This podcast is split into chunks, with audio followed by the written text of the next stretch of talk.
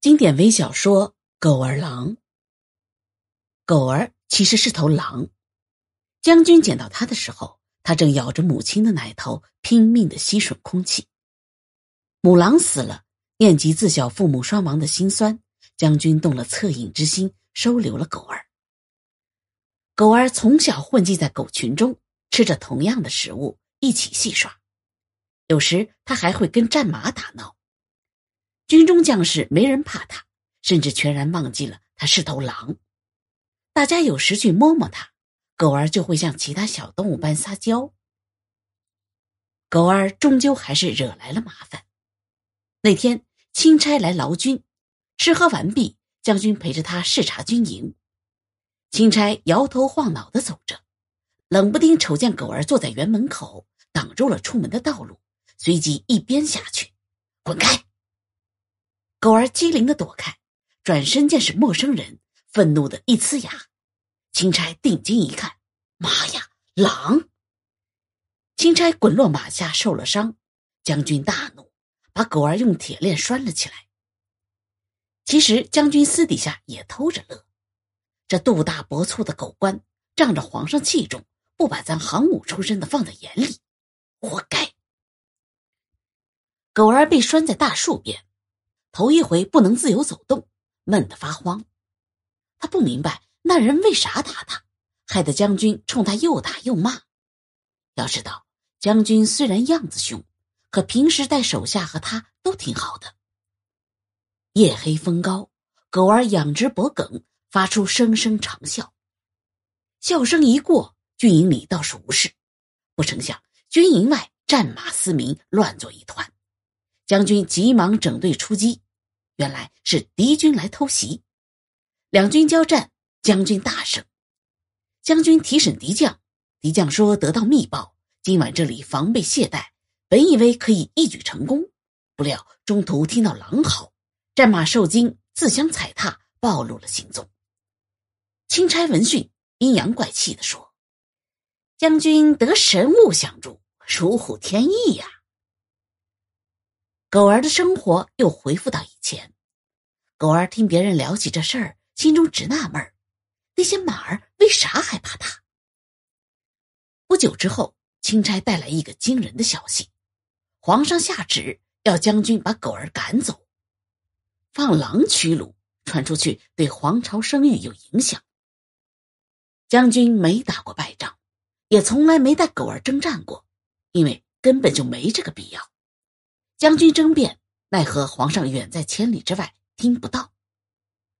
狗儿被装在铁笼子里，一路上将士们纷纷相送。狗儿不明白是咋回事但他看清了远处钦差阴险的笑容。狗儿哀嚎，声音凄厉无比。狗儿走在林中，了无兴致。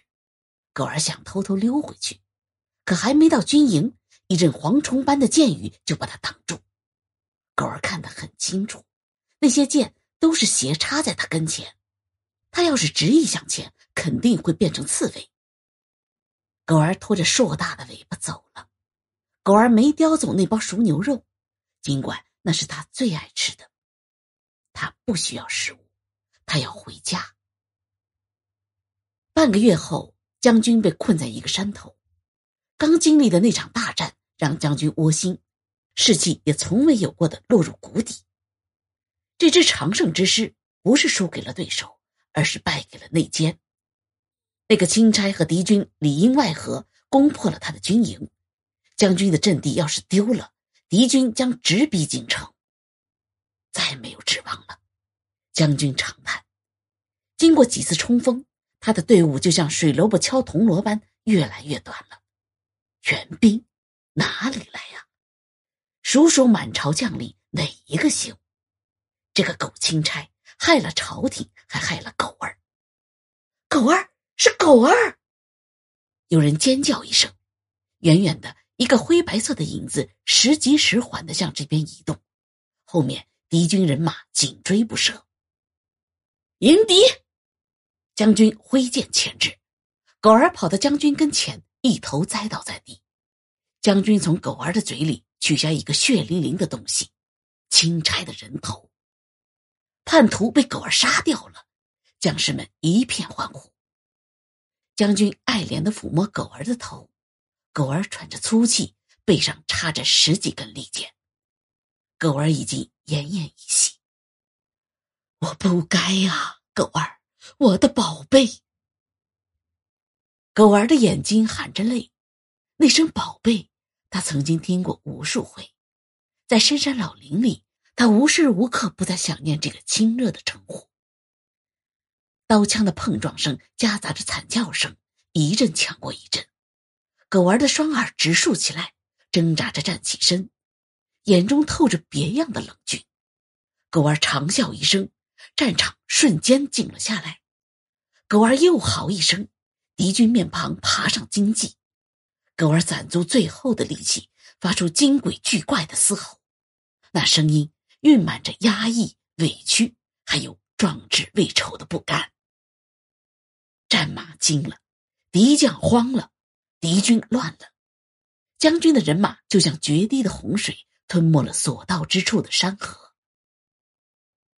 一块写有“义士狗儿”的墓碑。高高立在军营后面的山头。